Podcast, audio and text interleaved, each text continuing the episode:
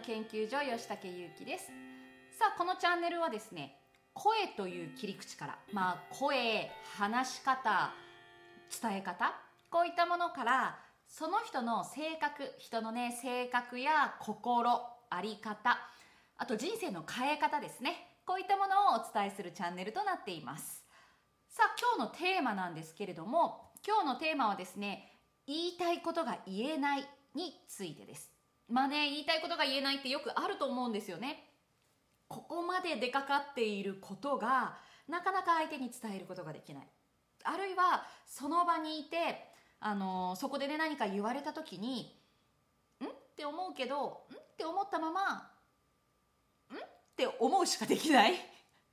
これ意味わかります？あの後じゃないと後からじゃないと言いたいことが言葉にならないっていうやつ結構多いと思うんですよ。なんかこう人からポンって言われた時にえなんかそれおかしくない？ってちょっと思ったんだけどでもそれを言語化できてなくて。で後からよくよく考えてみればなんかあれってすごい私のことバカにした表現じゃなかった？みたいなね。こういう風な感じでその場で言えないっていうこともありますよね。であとは本当にねあの言いたいけど言えない。もうね飲み込んじゃう。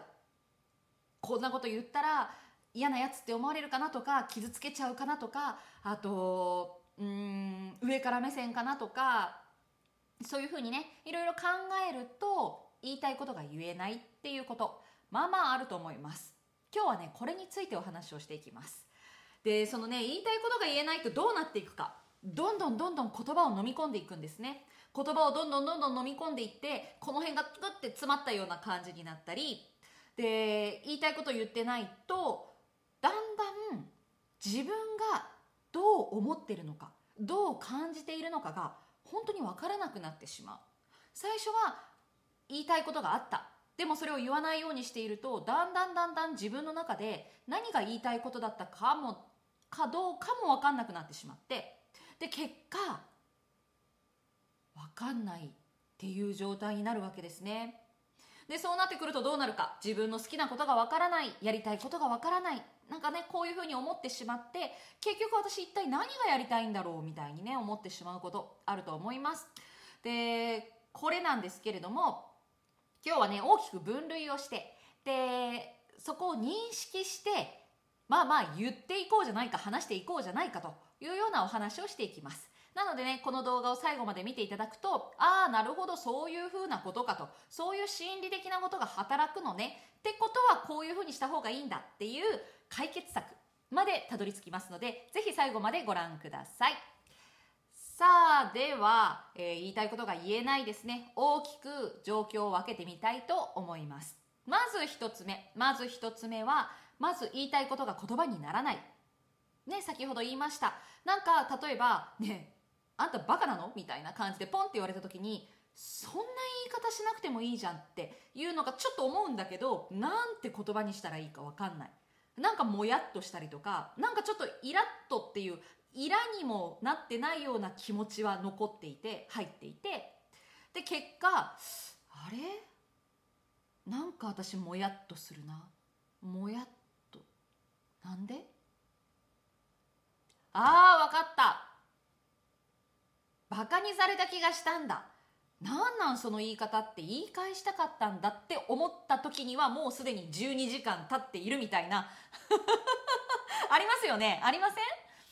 このねあのその場で言葉が思いつかないっていうのは結構あると思います。これまずタイプ1その場で言葉が思いつかない。あるいは感情までたどり着かない。言語化できない。もうねこのねどう感じていたのかっていうのを認識するところに至らないっていうタイプですね。これタイプ1です。でこういうタイプの方っていうのは2通りあって1つは言わない癖をつけていくと言えないまま分からなくなっちゃうっていうこと。なので、えー、キャッチしても分かっても言葉にできたとしてもそれを言わない選択をしているとだんだんだんだんだんだんだんだんこうなっていくんですよ。ね。なんかあなんか私今すごい腹立ったわ。イラッとした。でもいやいや我慢我慢。もうそんなこと言ったらなんかこう子供っぽいし大人じゃないしね。なんかこう嫌な思いさせるかな本人。そんなつもりで言ったわけじゃないだろうしとかいろいろ考えていると言えなくなって次第にそこが鈍くなっていきます反応がね。んで結果とっさに言いたいのに言えなくなっちゃったり分かんなくなったりする。あるいはですよそもそも言語化したり認識するのに時間がかかるタイプの人がいます。でもこれはね性格だったり性質だったりしますね。でそういうふうにもともと感じたり言葉にするのに時間がかかる方。このねもともとっていうのは生まれつきの性質っていう時もありますけど慣れてないっていうのがすごく大きい。反射的にパンと言うとか反射的に自分の中で言語化するっていうようなことに慣れてない。慣れてないとやらなくなります。やらないとできなくなっていく。結果12時間後とか24時間後とかで長い時には3日後とか5日後とかねすごい時間が経ってからあ私あれ腹立ったんだって気づくみたいな。ね。でもうこういうふうになることがよくある方認識している方っていうのにおすすめなのはまずその場その場で言語化するっていう練習をすること練習をすることですねでああ美味しいなって言葉にするとか。なんか嫌だったんだよねああいうふうに言われて。って言葉にするとか。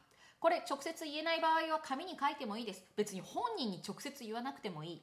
紙に書いてね。なんかこういうふうに言われた。これに対してなんかバカにされた気がして嫌な気がした。っていうふうにねちょっとメモるとか。言葉に出すとかね。そういうことを繰り返していくとだんだんだんだんキャッチして表に出すっていうこの動線がアクセスが良くなっていきます。まずこの練習をすること。2つ目は慣れる、えー、諦めることですね。もうあの時間がかかるのはしょうがないと。ね。だから時間がかかるということはですよ。逆を言うとすごくいろんな気持ちや感情っていうのをゆっくりじっくりじんわりと噛みしめて落とし込みたいタイプである。っていう方も多いです。で、こういう人は薄く浅く、えー、とか、はとか反応しない分、すごくね、感情や感覚っていうのを大事に扱う。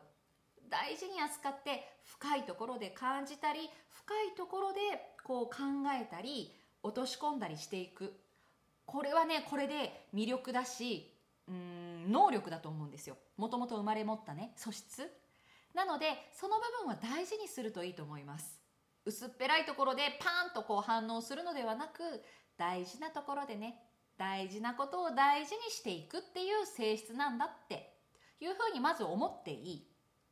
大事にしてくださいそこのところ。ね。なのでああ私はこういうタイプなんだと。だからせかせかしたりパンと反応したりっていうのは苦手だけれどでもちゃんと誠実に自分に対して問いかけてでその答えを引き出す。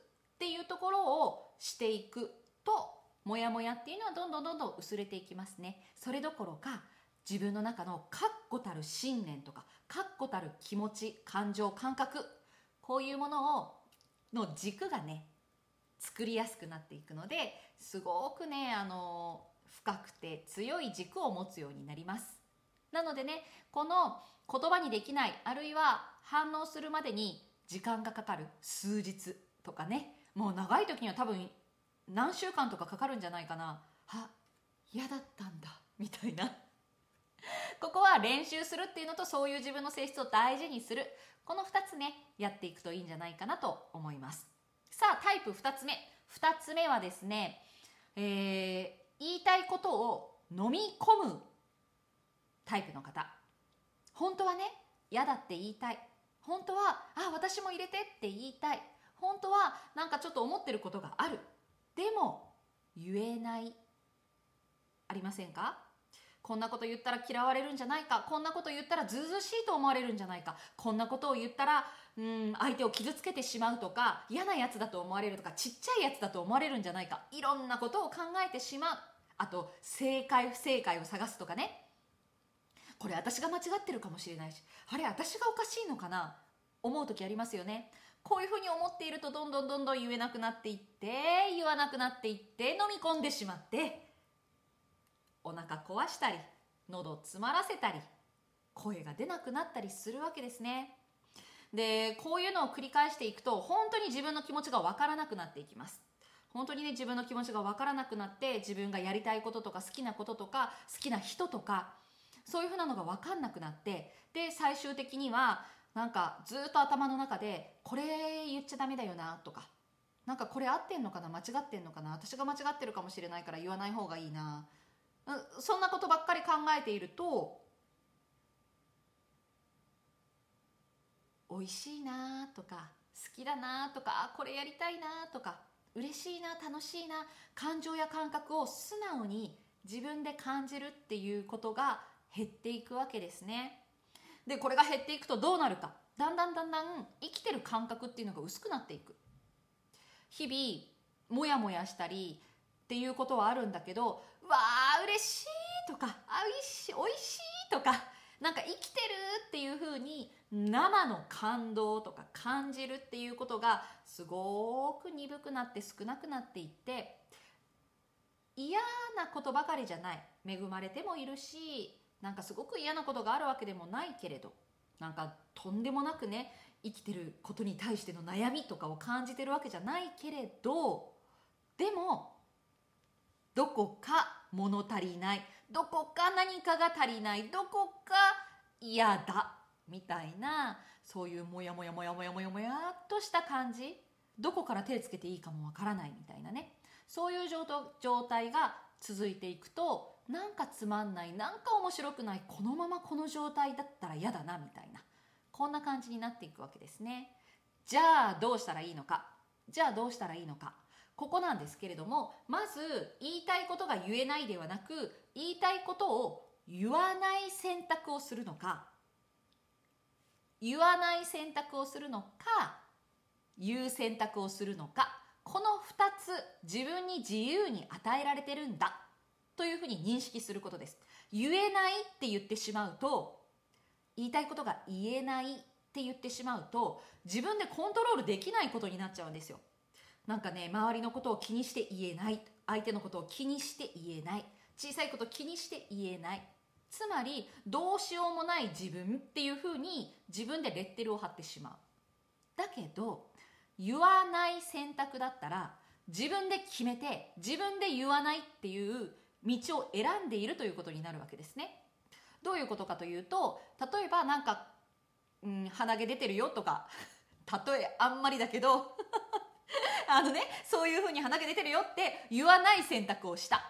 なんか今ちょっとここで言うとみんなもいるしなんか角が立つし本人気にしてないし言わないどこって言って言わない選択をするのと言いたいけど言えない。って思うと後からねもやもや残るわけですよ。ああやっぱり言った方が良かったかな。言ってあげた方が親切だったかな。でもなあでも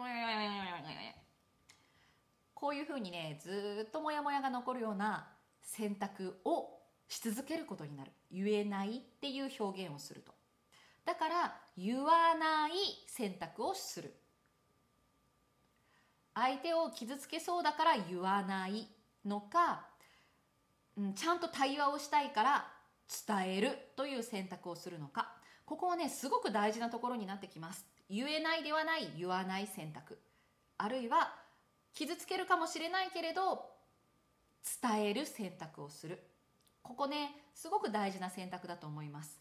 とにもかくにも自分で選択ができるんだという認識をすることです。自分で選択ができる。じゃないとね自分にできないことがたくさんたくさん溜まっていくんですよ。言えない。できない伝えられないそしてわからないやれない。